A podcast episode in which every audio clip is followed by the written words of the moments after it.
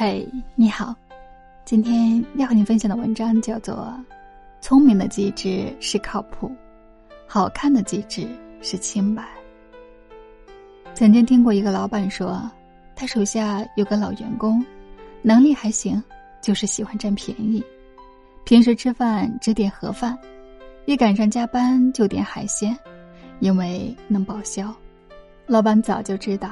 但什么都没说，只是这么多年。这位老员工一直都升不上去，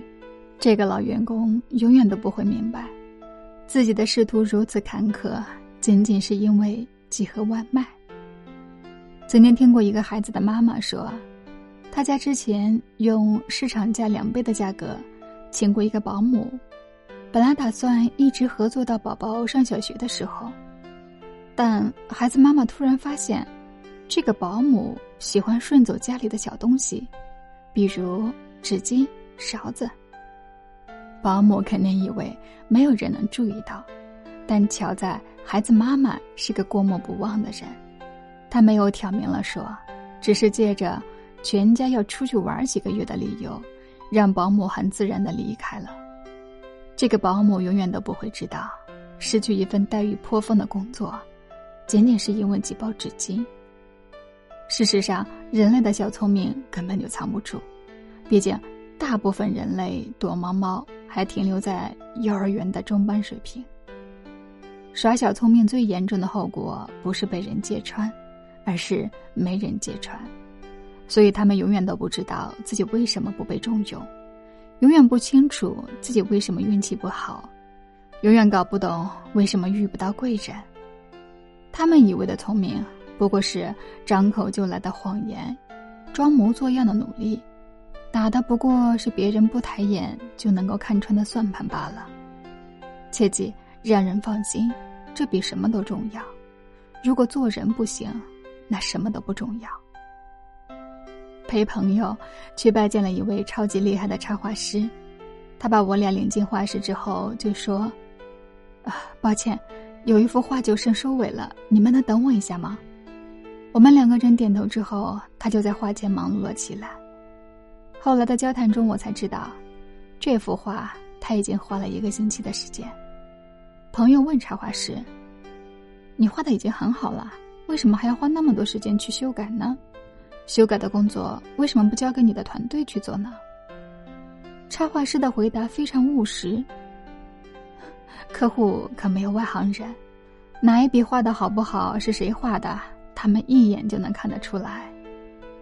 拜访之后，朋友就决定以后的作品都找这位插画师，即便他的报价比别人贵好多倍，即便要排队等好多天，即便交稿的周期比别人要长好几倍。我笑着问朋友如此大方的原因，他的回答也非常务实。他做事儿我放心，做事让人放心的人。他不允许自己糊弄，所以他说话坦荡且硬气，做事认真且尽力，给人的感觉是你花在他身上的每一分钱，他都不会浪费。对普罗大众而言，职场的路没有捷径可言，不要耍小聪明，不要想抄近路，不要想着怎么把自己摘干净，先让自己靠谱起来，包括能力上的出众，情绪上的稳定。人格上的独立，这样才有可能逮住稍纵即逝的机会，才有可能遇到所谓的贵人，而不是空有满腔热血却无用武之地，然后凄凄惨惨的说自己生不逢时。如果你天赋一般，那就接受自己的笨拙，在技能方面多花点时间，在待人接物方面多用点诚意，那么你出人头地也是早晚的事儿。怕就怕。笨人偏要耍聪明，比如漂亮的话一套接着一套，但常常是说一套做一套；比如每次踩低别人都会故作姿态的发表声明，我这完全是就事论事；又比如动不动就喊出一些他自己都不信的誓言，给出一些他根本就无法保证的承诺。这种人给人的感觉就像是。挂上墙的冒牌牌匾，头像画的是李白，文字内容源自普希金，落款却是苏轼。与这样的人共事，你根本就不会有安全感，你会忍不住提醒他注意这个，注意那个，因为只要你不提，他肯定会出错。可即便如此，你还是得提心吊胆的过每一天，因为他随时都有可能拉你去填坑。所以，如果尚在人间，就不要鬼话连篇，要做个落落大方的人，是传而不蠢的那种，而不是传而不传的那种。大多数人并非受不了委屈，也不是吃不了亏，而是受不了你把我当傻子。你试图利用我，你的某句言语让我感觉到不尊重。你把小聪明用到我的身上，我可能不会拆穿，但我已经在心里偷偷的给你打叉、扣分，直到这段关系自动终止。很多老板可能会奇怪，为什么靠谱的员工越来越难找了？那是因为靠谱且便宜的员工是不存在了，靠谱。本身就意味着价格不菲。很多员工可能会抱怨，领导总是把吃力不讨好的任务丢给听话、能吃苦、能干活的人，但好处总是给那些和领导私交好、会拍马屁、会吹牛，以及那些领导觉得难缠、不愿意惹的人。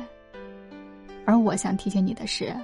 如果你一直认真下去，你就会发现，领导能给的好处中。利益最大的，还是给你了。对你个人来说，更大的好处是，你在不知不觉中已经能够独当一面了。靠谱之所以难，是因为做一天好人容易，保持三分钟热度容易，在某个公开的场合表现良好容易，在没有得失的时候强调人人平等容易，难的是。在没有人看见的地方，依然很有教养；在麻烦缠身的时候，也依然意志坚定；在和讨厌的人合作的时候，也能够交出让人满意的答卷；在聒噪的环境中，仍旧保持独立思考；在鼓励谎言的场合，仍然选择诚实；在拥有权利的时候，仍然能够懂得尊重别人；在感情中变得靠谱的做法是。给对方没有压力的陪伴，给对方没有条件的信任，给对方看得见的在乎。在社交中变得靠谱的做法是：不当众夸赞自己，不添油加醋的在背后说人坏话，在人之上时把人当人，在人之下时把自己当人。在职场中变得靠谱的做法是：先完成，再完美，先解决问题。再解决情绪，先让自己值钱，再想怎么赚钱。切记，任何一种关系，一旦开始玩脑子，就没劲了。好了，今天的分享就到这里，感谢你的收听、订阅和关注。我是剑南一世花香，我们下期继续。